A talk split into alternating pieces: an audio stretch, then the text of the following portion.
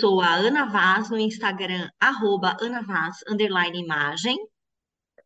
Oi, eu sou a Bruna Guadaim, lá no Insta, arroba Bruna Guadaim, e esse é o Juntas. Juntas. Juntas Podcast, um podcast de consultoras de imagem para consultoras de imagem, sobre as dores e delícias de empreender nessa área, que não para de crescer, que não para de ficar dinâmica, não é, Bruna? Exatamente. Mas se você não é consultor de imagem e está por aqui, fique, porque a gente acaba trazendo temas que a gente sabe que é, tocam a vida das empreendedoras, do universo feminino, enfim, da, de você que está aí querendo ouvir um pouco mais sobre esse mundo maluco aí da consultoria de imagem. E hoje a gente vai falar sobre uma área correlata com a consultoria de imagem, que é a área da moda, mais especificamente sobre tendências, certo, Ana?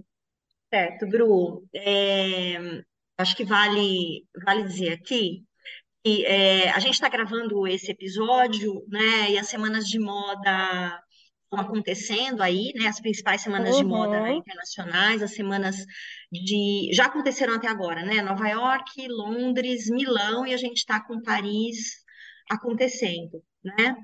E a gente chegou, na verdade, a gravar. A Quanto tempo? Uma semana ou duas? Quase duas já, né, Quase Bru? duas, quase duas. É, falando sobre tendências e a sua relação com estilo, né? Que a gente achava que era uma discussão importante para ser trazida para cá, porque a gente vê que é, né, muita gente fala, inclusive a gente fala isso em, em em aula, né, a nossa definição para estilo passa pela questão das recorrências e da repetição, mas a gente fala muito da questão de transformação, que a gente vê pouca gente falar quando fala de estilo. Estilo se transforma, e um dos fatores que colabora para a transformação disso é a mudança no mundo, né, que é refletida nos objetos de moda, nas peças que são trazidas para as lojas, para as vitrines, etc., e, consequentemente, algum tempo depois para a vida das pessoas. Então, o estilo é repetição, transformação, repetição, transformação, repetição, transformação. A gente está com fé que esse episódio vai ser resgatado, né, Bru? Que aconteceu um problema com o domínio da Bru, mas ele vai, ele vai voltar. É, então, ele vai voltar, porque vai voltar. até porque se ele não voltar, não tem mais site, gente. Tipo, perdido, não tem mais e-mail, é uma situação assim, mas estou trabalhando para isso. Depois eu, a gente pode gravar um episódio falando de perrengues técnicos, como você uh. se precaver. Exatamente, acho que super vale. E, e, então, por enquanto, como a gente tem fé, né, a gente vai deixar ele dormindo sequestrado lá e depois a gente traz ele aqui e você ouve. Porque essa conversa é uma conversa muito interessante e eu acho que ela é interessante para quem trabalha com consultoria, para quem vive, né, e se veste, etc, e interesse em estilo, tal, e, e né, dá para levar para a vida vida normal aí, vamos, vamos pensar, né, mesmo que você seja consultor. E aí, nesse episódio, uma das coisas que a gente faz é conceituar, né, o que é, se eu não me, se eu não me engano, que a memória às vezes falha, mas conceituar o que é a tendência, né? E a tendência, na verdade, ela é uma direção. Ela não é moda e ela não é o que você veste, ok? Então, o que você veste é um item que representa, através da indústria da moda, uma tendência, uma direção, que é uma direção de comportamento e consumo, certo? Certíssimo, você explicou isso muito bem, eu lembro. E, e aí, é, quando a gente fala, né, esse, esse, é um episódio sobre tendências, na verdade, tendência é um jeito leigo, inclusive da própria indústria da moda, da mídia de moda, falar, né, o que é tendência, tem as tendências na, na passarela. Gente, na passarela o que tá já é moda, já é consenso né? Que isso acho que é outra coisa uhum. que a gente pensar. Uhum. Moda é materialização né, da tendência, mas ela é também um consenso entre quem cria, entre quem usa. Né? Às vezes existem algumas propostas é, que são feitas pela moda de materialização que não vão adiante. Né? Então, é, é, quando não vão adiante ou não, não são tão, como é que eu posso dizer, não vão ser uh, uh, importantes do ponto de vista de consumo, não vão tão pulverizadas, né, algumas coisas quanto outras, né? Eu não lembro se eu cheguei a falar disso no, nesse episódio que a gente gravou, Bru, mas eu lembro que eu falei disso na palestra eu dei lá no, no shopping Dom Pedro, que a gente fala sobre isso, inclusive, né, é, no episódio que ficou aí sequestrado, mas que, por exemplo, é, a calça cargo, né, que é um item de moda hoje e que está presente em muitas coleções, inclusive, vamos lá, está no varejo para você comprar, já estava no inverno, vai estar no verão e vai estar na próxima estação, que a gente também já está vendo essas peças uhum. sendo, né, ainda sendo, né, o aqui a gente está falando de, de, de calça cargo, mas vamos falar de peças utilitárias, né, é, mas a própria calça cargo, os coletes cargos, outras peças que têm essa coisa da, da utilidade e os bolsos representam fortemente a questão da busca pela utilidade na roupa, né, vão continuar, já estão aí nessas passarelas que a gente está vendo. Né? Inclusive, por exemplo, tem uma peça belíssima que vi ontem à noite antes de dormir. no desfile da Schiaparelli, que, aliás, gente, Nossa. é um encontro muito interessante de né, de representação aí da, do, do, surrealismo, né, que a própria Schiaparelli, lá no começo do século passado, fazia, estava envolvida com os artistas surrealistas e tudo mais, e, e, e, aí a gente vê, né, o Daniel, eu não lembro o sobrenome dele, me deu um branco agora, mas que é um estilista americano que está à frente da Maison, que resgatou códigos artísticos incríveis. Gente, por favor, me presentem com colar de lagostas, ou com a saia de lagosta, ou com a saia que tem o peixe grande, ou, é, olha, fiquem à vontade. Olha, é, eu peguei mas... aqui o sobrenome, é Daniel Roseberry. Roseberry, é isso mesmo. Eu achei que eu ia falar besteira, mas é isso mesmo. E aí, né, é, entre as peças muito interessantes e muito artísticas e talvez extravagantes para algumas pessoas, tem várias peças utilitárias. Né? Uhum. Né? É, então, quando a gente fala de tendência de representação, a gente está falando né, que a tendência diz para a gente o que, que é importante para o consumidor né, no futuro e, e né, para onde a gente está caminhando, isso se materializa lá na moda, mas é, quando a gente vê algo que né, é recorrente também na moda, quer dizer que né, essa importância no comportamento do consumidor se manteve. E a moda, ela tem um ciclo também, né? O produto de moda tem um ciclo, um ciclo, né, de vem a inovação, tá, tá, lá atrás, 2018, se eu não me engano, voltando para a historinha da calça cargo, a gente está falando de cinco anos atrás. A calça cargo estava começando a aparecer, uhum, uhum. né?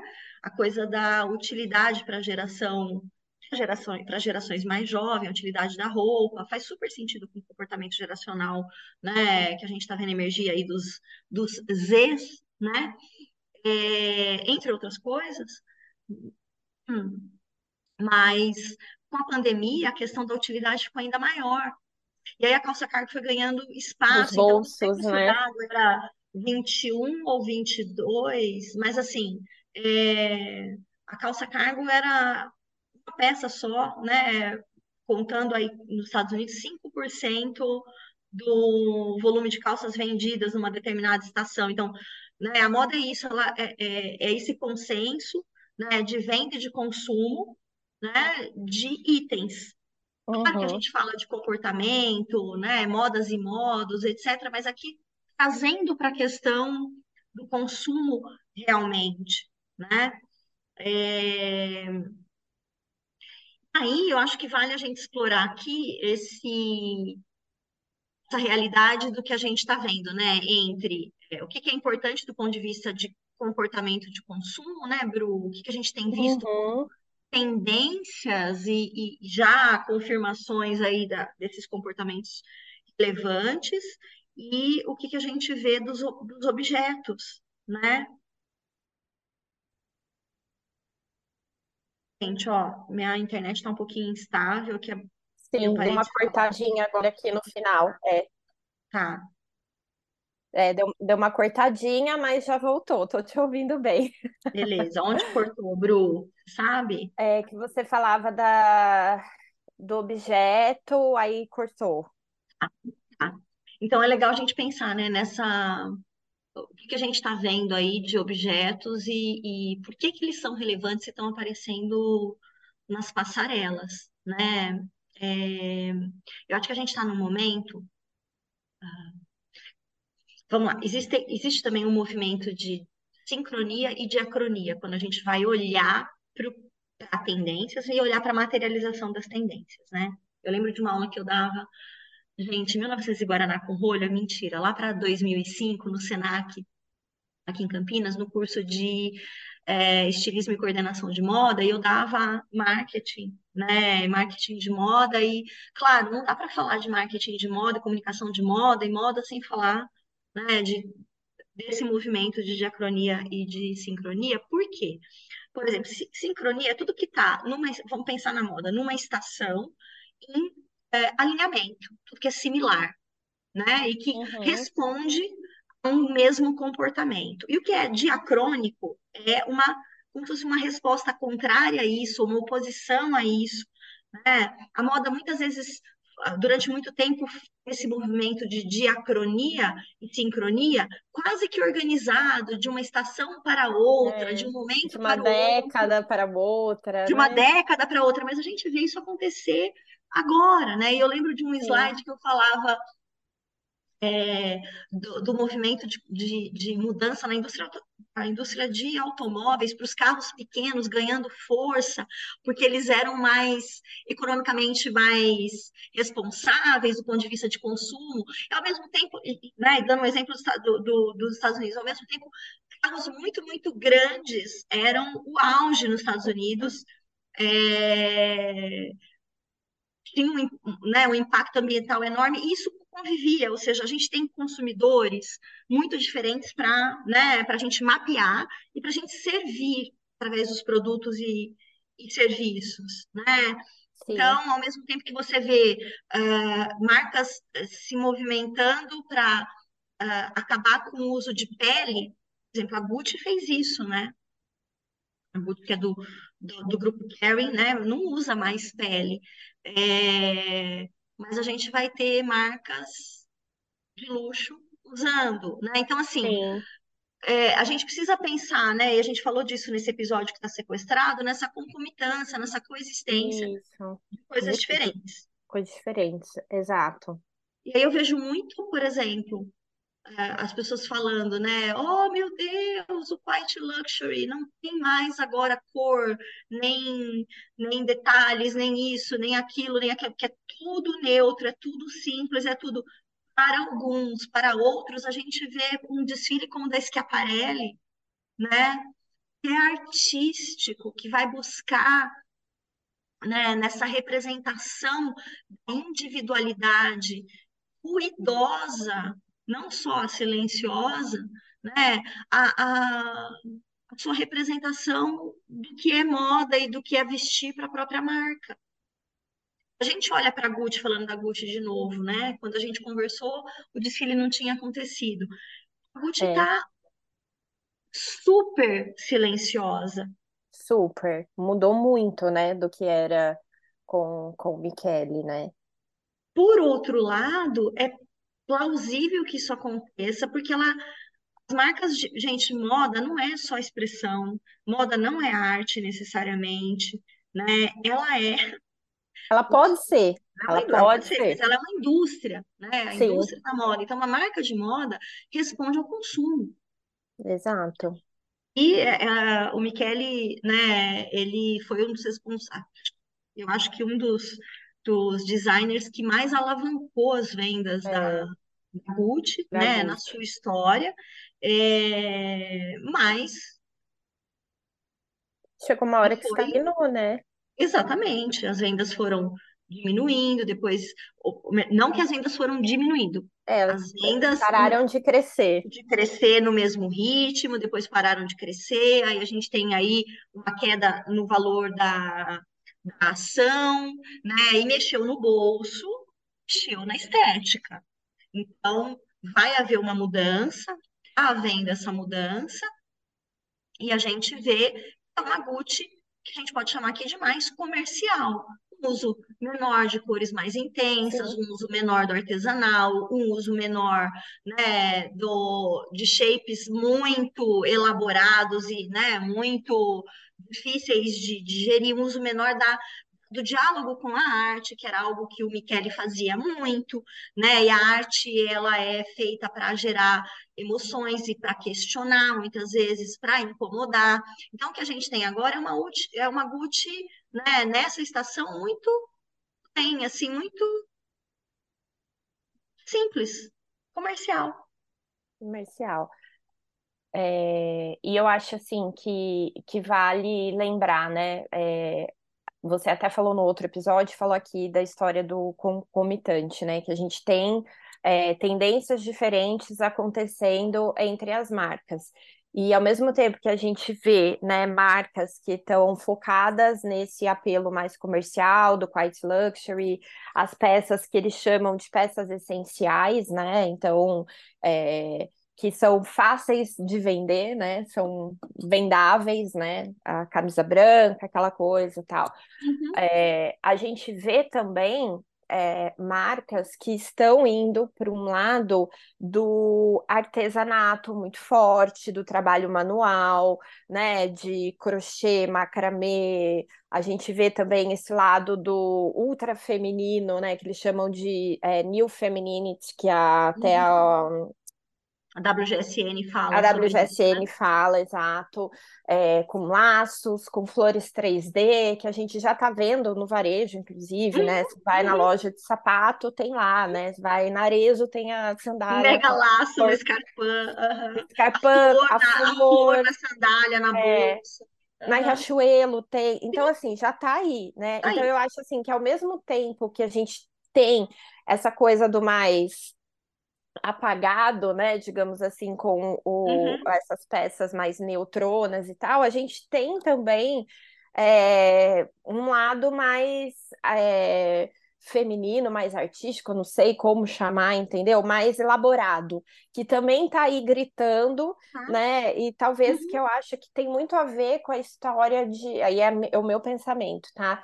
De é, único, porque quando você olha essas roupas mais uhum. é, básicas no sentido de né, cores mais neutras, formas mais comuns, digamos assim, todo mundo meio que se veste parecido, né? Uhum. Com, com salvas exceções, a não ser que você faça né, um styling mega diferenciado, fica todo mundo ali mais ou menos é, com a mesma cara. E eu acho que é, de repente até a geração mais jovem tem um lado ali que quer se diferenciar e, e, e, ter essa autenticidade de se sentir mais único mesmo no vestir, e aí você traz essa questão do trabalho manual, coisas que vão trazer esse vestir mais elaborado. Eu acho que tem aí esses dois lados é, conversando. E a gente vem também de um momento pós-pandemia em que as marcas é, caíram vendas, né? A maioria delas. Então uhum. agora uhum. é um momento assim, tá? As pessoas estão comprando novamente. O que que eu vou fazer para vender muito? Também eu acho que tem isso, né? Tem, Bru, tem, e assim, várias coisas para comentar aqui do que você falou. Vou começar de trás para frente. Por exemplo, dando o exemplo da Gucci, né? Gucci é uma marca italiana, os italianos têm uma, uma tradição na alfaiataria. Então, assim, Sim. não é que esse desfile da Gucci, ele é bobo. Assim, bobo no sentido de, nossa, não tem nada... As pessoas falam, eu vi muita gente falar, ah, não emociona. Básico. Não, é. Não, não, de, é uma alfaiataria perfeita, né? Tá Cara, é, é assim, né? vai lá, vai lá no, no, eu falo e fico arrepiada, vai lá no aplicativo da Vogue Runaway e vai ver as fotos dos detalhes. É uma alfaiataria que puta que o pariu, entendeu? Uhum. maravilhosa. Então, assim, é, eu acho que é entender também como cada um se emociona, do mesmo jeito que eu me emociono muito. Eu fiquei emocionada vendo as imagens, né, e vendo mais perto ali os desfiles da, da Etro e da Erden, né, que são marcas italianas também, que tem uma outra pegada. É uhum. sensacional. Ontem na cama eu fiquei passada vendo as coisas da Schiaparelli, né? Uhum. É, então, assim, é, é, eu me emociono com isso, mas eu consigo me emocionar também com essa beleza dessa roupa um corte muito, muito, muito perfeito, né? Uhum. Um caimento que não é fácil de você produzir. Uma coisa é Sim, o que a Gucci está desfilando e a outra é o que a gente vê pendurado na arara, às vezes inclusive de marcas caras, né? Eu, é, é, eu tenho visto alfaiataristas exatamente. que, que dá vontade de chorar aqui. A gente fala de alfaiata, que é alfaiataria, mas não é, né? A gente sabe que a alfaiataria também é uma técnica, mesmo ali, né? Na Gucci, a gente está falando dela em, em- em escala, mas é, é, você olha e fala, opa, né? Então, acho que isso é uma coisa. A outra, Bru, quando a gente fala de geração e fala de jovem, gente- existem jovens em várias idades, né? Alguns, é, é, é muito comum na adolescência também, a gente parar de, de se vestir de uma maneira muito artística, né? Porque Uhum, é, é entendido como esquisito muitas vezes. sim. Que é questão do pertencimento, é, né? é. Então aí você tem um grupo de consumidores que vão sempre buscar alguma coisa mais básica, né? É, mais simples. Eu vejo que a Helena, né, que foi uma criança muito livre no vestir, e muito artística, hoje ela com as amigas, né, a gente vê que elas estão de vinho, de vestido preto, né, o tipo do short jeans, o tipo do cropped, tarará, tudo. né? Então tem uma padronização ali naquele grupo, etc. É, eu acho que a consumidora que está mais pronta né, é, a usar um vestir mais artístico, elaborado, é uma mulher um pouco mais madura e mais autoconfiante. Então, eu acho que a moda está dialogando com essa mulher um Uhum. pouco mais, ainda falta, acho que tem, tem um- um- um- umas questões ali de trazer modelos um pouco mais nessa idade para passarela, aumentar esse, É. essa participação e tudo mais, né? A, a gente pode até A falar disso no né? episódio, a questão de diversidade, que eu acho que diminuiu muito na moda, principalmente de corpo, né? De, é, corporal Sim. mesmo. Nossa. É triste de ver, né? A própria Schiaparelli, que eu achei maravilhosa, é, às vezes eu até evito postar, porque as, mode- as modelos são muito, muito, muito magras. Não acho Uhum. que é uma referência que a gente deva é, espalhar por aí, né? É, é triste. É, toda vez é um embate que eu tenho entre postar ou não postar, né? É, e aí eu quero falar dessa questão, dessa conexão do, do- da individualidade através da roupa, do Tá. feminino e do desse ultra feminino que a gente está falando e do Uhum. artístico. Isso Tá. tudo, quando a gente olha para o caminhar da moda, da trajetória do sistema de moda, da indústria de moda, essas três coisas, né, essas duas coisas, da individualidade, da arte, do frívolo, do, do desnecessário da roupa, ficou colocado sobre o feminino. É. né? Então, quando uma WGSN também traz esse ultra feminino, a gente vê que tem uma elaboração, né, Bru, a roupa, uma coisa que é um volume que é desne- desnecessário do ponto de vista prático, etc, etc, né? É, é interessante a gente ver que tem uma ligação com o artístico mesmo. Então, Tem. essas, para mim, essas três áreas estão muito conectadas. A gente vai Também ver um pouco disso no masculino, mas sempre muito mais acanhado do que é no É. feminino ainda. Então, às vezes eu olho para para moda, né, e falo, porra, a moda ainda é careta, né? Ela é ainda, né, Sim. tradicional num pensamento de consumo, porque o consumidor massa consumidora não é inovadora de moda, então todo mundo, né, vai ser um pouco mais tradicional na- no adotar das tendências, na- no tamanho da roupa, né, numa série de coisas. Mas a gente está vendo, né, isso acontecer nas passarelas, né, isso ser É. comunicado através da roupa nas passarelas, né, Bru? Ó, deu uma paradinha aqui para mim também, não sei se para É. Bru deu. Eu a dei uma cortadinha aqui, deu. Até eu, eu queria falar, né? é, o desfile da. Ai, meu Deus, fugiu a marca. Com os maxi tricôs da Agora de Paris. Ah, deixa eu pegar aqui no aplicativo, gente. Que gente assim, a gente tá falando com a mãe que não dorme há algumas semanas, a criança com tosse à noite. Ó, é, a Louvé, né, é? Eu, Aham. eles estão com o desfile, ao mesmo tempo que tem, assim, peças mais, vamos pensar, tem jeans, tem calças pantalonas, assim, de cores li lisas, cores neutras e tudo mais. Eles têm também maxi tricôs. Tem, tinha um top que eu vi que ele era todo, assim, feito de flores, né? Tinha flores verdes, flores brancas, assim, elas se entrelaçavam. Então tinha um trabalho manual ali muito forte, andando junto com peças, vamos pensar, dessa alfaiataria mais tradicional, né? Então eu acho que é, tem sim o um espaço, né, para esse para esse artístico, mesmo em marcas que tradicionalmente não são tão tão artísticas também, andando junto uhum. com essas uhum. peças mais, é, mais tradicionais, vamos dizer assim, vamos chamar assim, né? Não queria chamar uhum. de tradicional, mas acho que é a maneira mais fácil de, de nomear. É, essas peças que são da do armário simplificado masculino, isso, né? Do vestuário isso, simplificado isso. masculino, que é essa alfaiataria que lá atrás era alfaiataria mesmo, né? Que a gente está falando da técnica feita à mão, sob medida, para o corpo, né? O tailor-made, feito pelo, é, é, pelo alfaiate, né, que é o Taylor.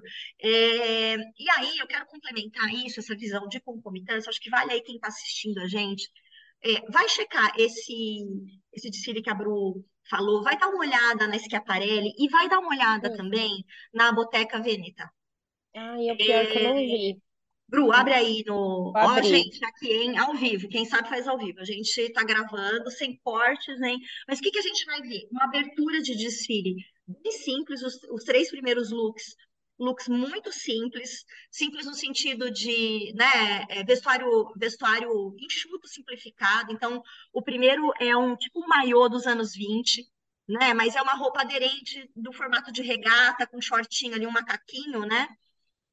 É, numa textura linda, pegando uma super sacola é, artesanal, depois a gente tem um terno com ombros bem marcados, bem simplificado, a bolsa bem artesanal, essa pegada do couro trançado, que é uma, uma, né, um registro da marca, a gente tem um masculino carregando uma carteira, ainda assim também muito simplificado, né, uma camiseta, olha lá, as peças simples, uma sacolona, bem grandona, né? Aí vai a alfaiataria, vai indo, vai indo, vai indo, e a coisa começa a ganhar cor, começa a ganhar mais hum, textura, a gente vai ver os tricôs muito, muito elaborados, né? Com franja, né? Franja, né? A gente vai ver gravata, uma gravata metalizada que parece é, um tafetá, me lembrou muito a coisa do tafetá na gravata, achei muito interessante. E o cara tá segurando ali um casaco todo felpudo, né, no braço. E ela fez um exercício, Bru, né, de sim, né, que se você olha para, depois dá, dá uma lida na, é, no review, né? Eu gosto no, muito das no review, né? É, uhum. dos reviews da, da Vogue, da Vogue Runaway, né? Eles vão falar justamente disso, dessa desse caminho para esse artístico, para esse individual, para esse elaborado artesanal, né? Então, é também, gente, uma resposta dessas marcas, que são marcas de luxo, ao fast fashion e ao ultra fast fashion, né? Então, ao mesmo tempo que você pode ter lá a sua alfaiataria fantástica, mega elaborada, né, no sentido de bem cortada, mas ela é simples, ela é absolutamente altamente replicável. Né? A Shein vai fazer, a Zara vai fazer, a Riachuelo vai fazer, todo mundo vai fazer, vai fazer do mesmo jeito, mas, né? Agora, como é que você replica, né, um, um, um look que tem uma modelagem, tem muita quantidade de tecido, tem uma modelagem é. tem aplicações, aplicações, coisas, né? aviamentos né? especialíssimos, né? Tem assimetrias. Isso é muito difícil de produzir em larga escala, né? Então isso também não é uma coisa que acontece só agora, tá, gente? É, acho que a, a Bottega é um bom exemplo disso, mas é, é, provável que a gente vá ver em outras marcas também que deram uma, né, uma, que são marcas que trabalham bastante o, o white luxury, Sim. fazerem, porque isso não é imitável. É visualmente imitável, né? É um Boa, jeito Ana. de, é um jeito de você é, resguardar o valor da marca de luxo, artesanal, né, ele tem muito a ver, muito a ver com o artístico, né, e com elaborado, com o indivíduo, com, né, com o único. Com a coisa do único, né? É, é.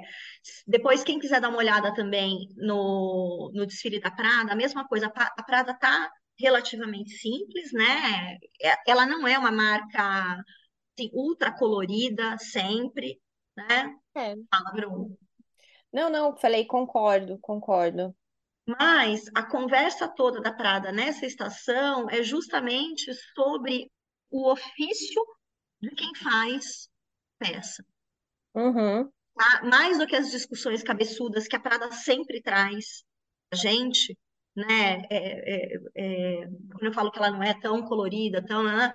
eu, eu digo assim, é, se a gente comparar, por exemplo, com a Moschino, se a gente comparar com marcas que são essencialmente, né, tem essa, essa coisa do, do, muito colorido no, no DNA, né? A Prada é uma marca que trabalha o estranhamento, isso é presente em todas as, né, as suas as suas coleções, e ela trabalha com um diálogo com a arte. E tem muito a ver com a Miltia Prada, né? com quem ela é, com ela ser a persona da Prada, ainda hoje e tal.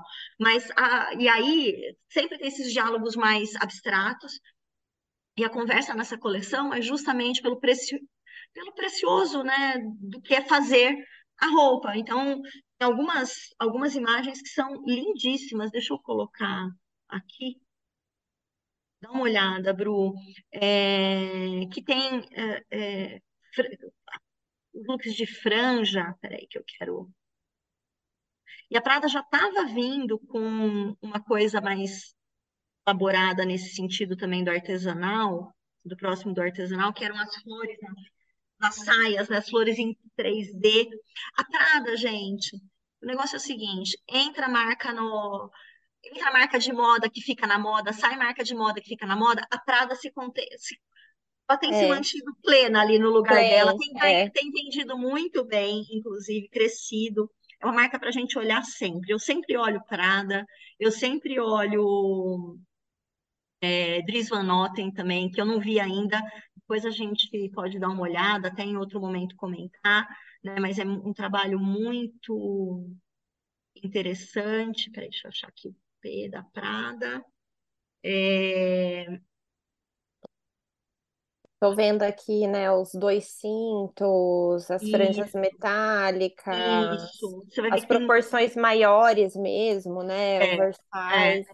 é, é, né? É, e Tem um nesse brilho aqui também, tipo um, um tafetá, tem, seria isso, né? tem muita coisa Tem muito brilhante. Tem organza, né? Tem muita organza. sobreposição de tecido, né? Tem ali as peças de alfaiataria que são a Prada sempre faz também. Tem as maxi flores que a gente falou no outro no, no episódio que Uhum, está sequestrado, né? Essas franjas muito é, coquetes ali também do- dos anos 20, essa mistura de muitas coisas juntas e é, peças, né, com um trabalho bastante elaborado de bordado também, de confecção, né? Então é interessante a gente pensar pensar nisso, né? É, essas intervenções, gente, menos industriais e mais artesanais na roupa isso. São né, um- uma conversa com um consumidor que pode, né, não só que quer, mas que pode pagar por isso também, né, Exato. que vão dificultar a vida aí das fast fashion, né? Exatamente.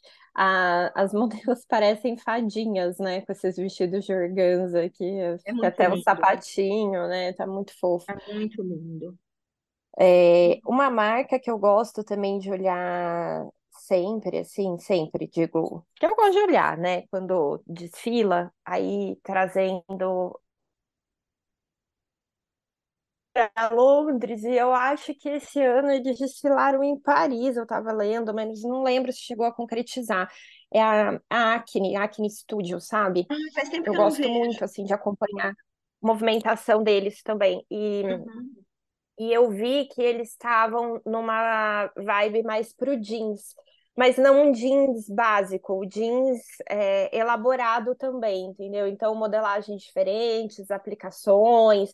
E a gente tem uhum. visto muito, né, o jeans voltando à tona Sim. aí com a história de, ah, vamos reviver os anos 2000, os anos 90, e o jeans, né, é, a gente tem visto ele ganhando força, assim, e, e eu achei muito interessante porque tem jeans é, com a lavagem diferente, com a modelagem diferente, o botão onde não é para ser o botão, o zíper onde não é para ser o zíper. Eu gosto dessa brincadeira, vou tentar até achar aqui o, o desfile deles, mas é, achei que foi bem interessante. É, eles fizeram em Paris mesmo, Bru. Foi em Paris, né? Porque tradicionalmente uhum. é uma marca britânica, né? Que faz em Londres, né? E aí mudou, né? Eu não, não sei por quê, assim, eu teria que ler, gente, para para falar, mas é, me lembrou, assim, esse oversize do que eu vi da Prada, me lembrou deles também, assim, do uhum. blazer, uhum. sabe? É, tem algumas coisas que tem até um movimento parecido de saia e tudo mais. É, e, e, acho que é importante a gente entender, né, que, de novo, a, a indústria da moda é uma indústria organizada, né? Quando a gente vai ver muitas vezes de fontes muito parecidas, né? Exato. E isso é proposital, porque isso é um movimento da década de 50, Bru. É, eu me lembro também de falar disso em aula, lá na, na, nas aulas do SENAC, né, é um movimento de organização da moda francesa na década de 50, que vai visitar em comitiva a moda americana. E era né, uma moda é, organizada, pensada para o consumo, já, né? É, os franceses vão chamar depois de prêt-à-porter, né, vão trazer para isso, mas é, é, essa, essa organização né, por estação um impacto muito positivo na indústria. Uhum. Em toda a indústria, né, em toda a cadeia da indústria da moda. Né? É muito mais fácil você desejar, você gerar esse desejo, porque está todo mundo ali oferecendo e vendendo né, aquilo, então o consumidor comprando, e aí depois ela, isso vai se, re, se renovando. Esse movimento de diacronia que a gente está falando vem daí uhum. também, né? Se a gente olhar, tem essa organização a partir daí. Eu lembro que Nelly Rodi faz parte, Nelly Rodi é um dos, dos principais birôs de estilo do planeta, né? Hoje eles perderam um pouco do seu glamour, né? Vamos pensar assim, quando a gente fala, ou o impacto no mundo, né? falando da WGSN, mas Nili Rodi participa dessa, dessa coletiva aí, é, e a partir daí também começa a se organizar cada vez mais, né, como um lugar para prever o que, então, de maneira organizada, a indústria vai oferecer para o seu consumidor. Né? Então, existe, né? os birôs de estilo começaram como os locais de disseminação dessa conversa e do que, que vale a pena você fazer, porque durante muito tempo os costureiros franceses, os designers franceses eram né, é, é, solitários né, e pensavam sozinhos aí no seu no seu negócio. Tem uma, essa história está num livro, eu vou tentar achar o nome do livro aqui, que vou deixar como indicação é, de leitura. Não é um livro novo, Bruno. O autor é Tungate, Mark Tungate.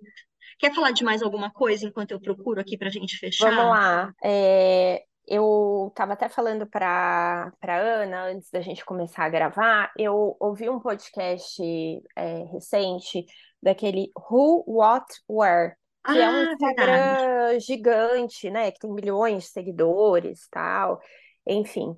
É, e ah, ela convida uma, uma editora de, de moda de alguma das revistas mais famosas lá dos Estados Unidos, eu não lembro agora, mas elas falam sobre a Semana de Moda de Nova York, né? E, e ah, o que acharam que hum, se ressaltou bastante, né? Que, que se viu muito nas passarelas, na opinião das duas. E aí elas comentaram que ao mesmo tempo que é, se viu muito essas peças que elas chamavam mais de core, né, peças, uhum. é, os básicos ali, né, alfaiataria, camisa, né, indo para essa linha mais do tradicional que a gente já falou aqui, das cores neutras e tudo mais, elas viram também um movimento de é, dessa coisa do uh, do muito grandioso, do muito, elas falavam até do bold, né? Do muito ousado, então, principalmente em acessórios metálicos muito grandes. É, elas falavam também da, dos, uh, das modelagens, às vezes também mais exageradas. É, então, assim, ao mesmo tempo que tinha o. Claro, na opinião delas, foi dominado ali pelo, pelo básico, digamos assim, que elas chamam de peças essenciais, uhum. mas uh, também teve o espaço, principalmente nos acessórios e no styling para para coisas mais elaboradas, né? Então, é, principalmente ali é, brincos, estilo anos 80, é, acessórios com muito metal, muito, muito grandes, tamanhos de roupas também mais exagerados, enfim, é. foi o que elas comentaram ali. É, falaram também sobre o, o manual, então que né, todos, a, a, maioria dos designers ali tinha uma ou outra coisa, mesmo os mais comerciais com um apelo indo para o manual e ouvindo você agora, acho que faz é, todo sentido com essa história de não ser tão copiado, né? Uhum. Mesmo uma semana de moda dos Estados Unidos que a gente sabe que ela é mais comercial, traz marcas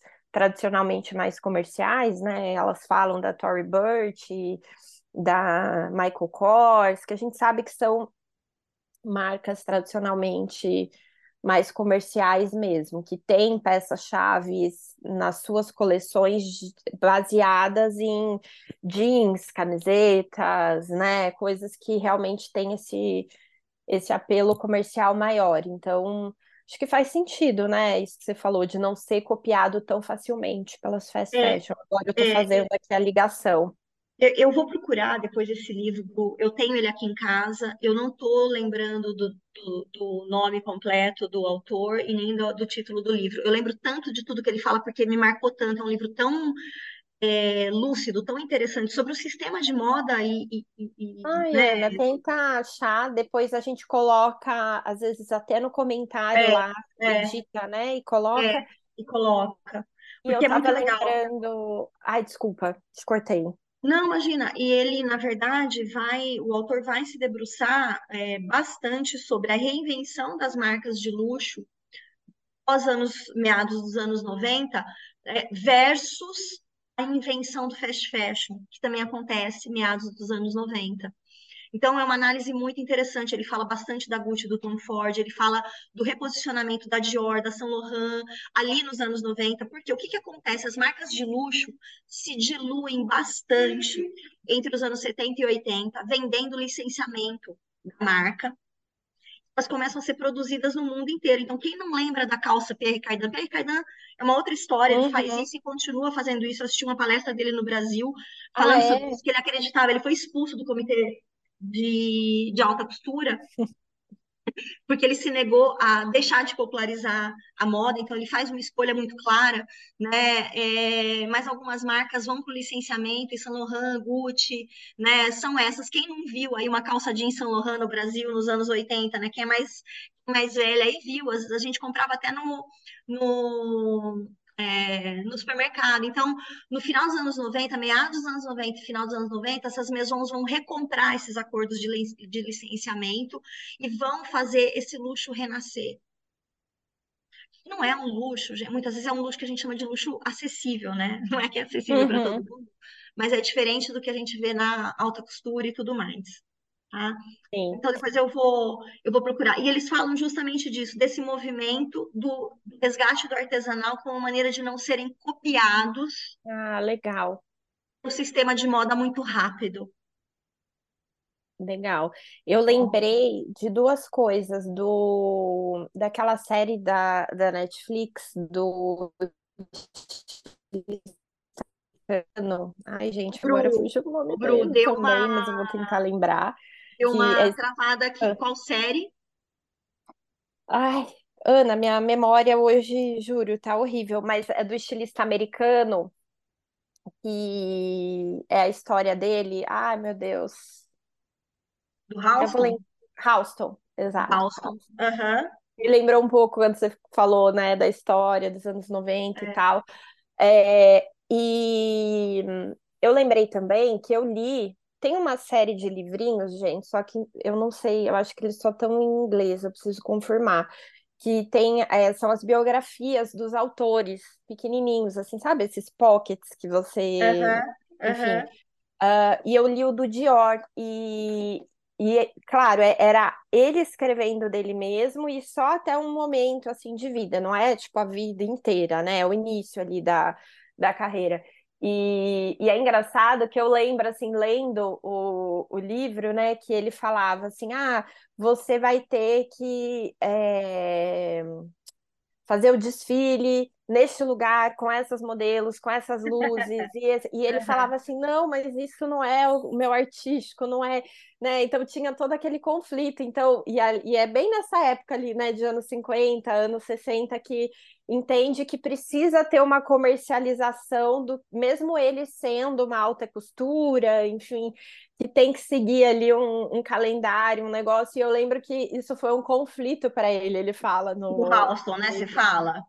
E para o Dior também. Pro Dior também. É, o Dior é bem isso, bem anos 50, 60, ele, e ele morre depois, morre cedo, né? O É, Saint Laurent entra no lugar dele, é despedido, inclusive, depois de uma coleção é, baseada no movimento beatnik, né? E aí ele decola com as coisas dele, mas é, esse momento entre os anos 50 e os anos 70 são muito interessantes, porque a gente vai ter as semanas de moda ali, de- se eu não me engano, de Paris, é, a Semana de Moda de Paris é justamente ali ah, 50, 60 que começa, e a italiana é década de 70. Então, vou aproveitar a dar aqui a dica de que, ó, vai lá, assiste Houston, ok? é. Assiste Houston primeiro. Depois, porque a gente vai ver o Houston é, mudar também, né, o seu sistema de, de, de criação e comercialização, e ele sai ali dos anos 60, 50, 60 e vai ser uma grande marca nos anos 70 tá? Vê esse, vê Made in Italy. Eu dei dica, inclusive, nos meus stories. Fala sobre a organização da moda italiana, como a gente conhece hoje. Gente, é Em maravilhoso. qual streaming que tá, Ana? Ele tá no, ele tá no HBO, Tá. HBO Max, tá?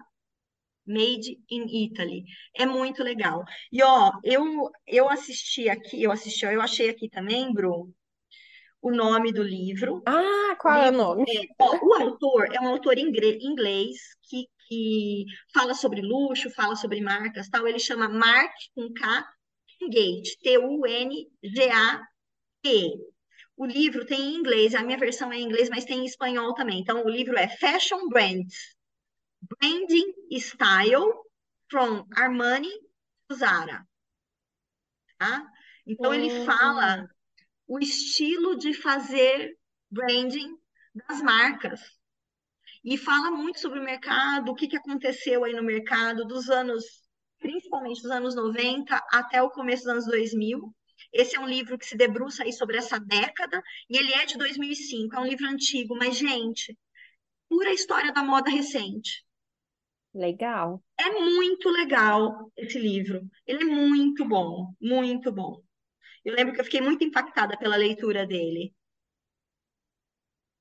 Ótimo, Ana. Já tô até vendo aqui para comprar na Amazon.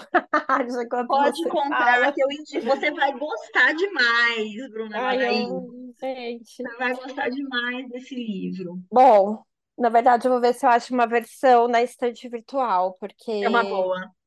né, quem sabe tem alguém desapegando, depois eu vejo aqui. Ai, gente, mas é isso que a gente já ultrapassou aqui já. nosso nosso limite de horário. É, mas É, Ana, vamos finalizar o nosso episódio com merchans, né? Por favor. A Vamos. tem aí Tem- turma nova temos- do Liberta. Exato. Aí que cortou, Novo Bru, peraí que Libertinas cortou. vem aí, vamos começar a soltar os spoilers. Vamos repetir. temos você tem turma nova do Liberta vindo aí, Isso. tem o novo Libertinas vindo, então dê os seus recadinhos aí. Ó, vamos lá, turma nova do Liberta, é, do dia 9 de outubro, ou seja, daqui uma semana mais ou menos, é uma segunda-feira, online ao vivo, duas turmas, é, segundas e terças, das 18h30 às 20h30. A gente está no formato só online ao vivo, que fica gravado, e online ao vivo, mais um módulo presencial, né, que é feito lá no final de fevereiro. Então, dá para você se inscrever nesses dois. Talvez no de módulo presencial não mais, porque eu acho que é- eu só abri quatro vagas fazer o módulo presencial, então eu acho que essas já estão é, preenchidas ou falta uma para preencher. Ahn, novo Libertinas, que a gente vai trazer para vocês a partir de 20 de outubro, né, Bru, com um outro, uma outra cara. Então a gente vai voltar aqui, vamos, Bru, semana que vem e Vamos trazer para mais detalhes dele? Vamos. para falar um pouco mais dele. A gente vem aí com, com um novo formato, né? É, com coisas diferentes. Vocês vão ver que, que vai ter uma proposta diferente do que teve até hoje, mas com, com a mesma generosidade de conteúdo de sempre, né, Ana? Acho que essa tá- vai ser, o- vai É. ser o nosso slogan, nossa É. propaganda aí para vocês. de conteúdo e de troca, né, Bru? Porque a gente É. tem uma cultura de troca que faz parte do Libertinas, né? E que é apontado para as nossas, pelas nossas libertinas como algo que faz parte, né, do, do coração, do, né, da, da- da- como a gente atua e do motivo, inclusive, para as pessoas se manterem fiéis ao Uhum. grupo, né, ao Exato. Libertinas. E eu quero aproveitar, Bru, e falar de mais uma coisa que você nem sabe ainda. que Eu subi para o site ontem. Ai, que delícia. Tem raio-x da roupa no museu, falando em artesanato, em encontro de moda e arte. Tudo! Que Então, ó, tudo! Paula Rubner vai oferecer apenas seis vagas para uma visita guiada no, modelo, no Museu de Arte eh, Brasileira, né, que fica na FAAP, Bru, e que está com uma exposição maravilhosa. Deixa eu até colocar aqui o nome, porque você sabe, né, que a minha cabeça vai perdendo as coisas aqui, né? Então, a exposição se chama é, A Poética do Fazer, Moda e Arte, né? Lá no Museu de Arte Brasileira. Então, no dia 21 de outubro, às 10h30 ao meio-dia, para a gente ver o diálogo entre moda e manualidades, que é proposto na roupa de grandes estilistas brasileiros. Então, tem Lino Villaventura, André Lima, Reinaldo Lorenzo, Glória Coelho, entre outros ali, né? E a Paula vai guiar a conversa e a visita, né? É, e vai, como né, ela faz maestralmente, faz essa conexão entre materialidade e o espírito, né, também da roupa, entender a qualidade daquilo, quanto, né, como reconhecer esse artesan, esse artesanal, né, esse manual e como isso altera o valor, o valor não só do preço, mas o valor que a roupa tem, né, que pode ter para um cliente que deveria estar aí no radar de quem trabalha com moda, das consultoras, etc. Nossa, muito legal. É um final de semana, Ana? Sábado É ou não? um sábado, é. É um sábado, Bru. É um Ai, sábado. gente, quero fazer. Quero fazer. 21 de outubro. Corre, só tem seis vagas. Eu tinha colocado Tudo 10. Ela falou, louca, não, só seis. Eu Falei, tá bom. Então tá bom. Ai, que demais. E esse museu da FAP, eu acho tão lindo. A FAP é linda, né? Eu acho É. o prédio lindo. Ai, meu Deus, quero ir. Vai ser bem legal. E tem raio-x da roupa também, turma, né, aqui em Campinas. Então venham, venham, que tem muita coisa boa na boutique. E vamos Oba! buscar essas crianças na escola, Bruna. Quer dizer, eu as, mi- Bora. eu as minhas e você vai aí para sua criança que está aí do seu lado. Isso, então tá bom, gente. Muito obrigada. Você que ouviu até aqui. E Voltaremos em breve com novidades. É Beijos. aí. Beijo, Bru. Obrigada, Tchau, pessoal. tchau. Tchau, Junters.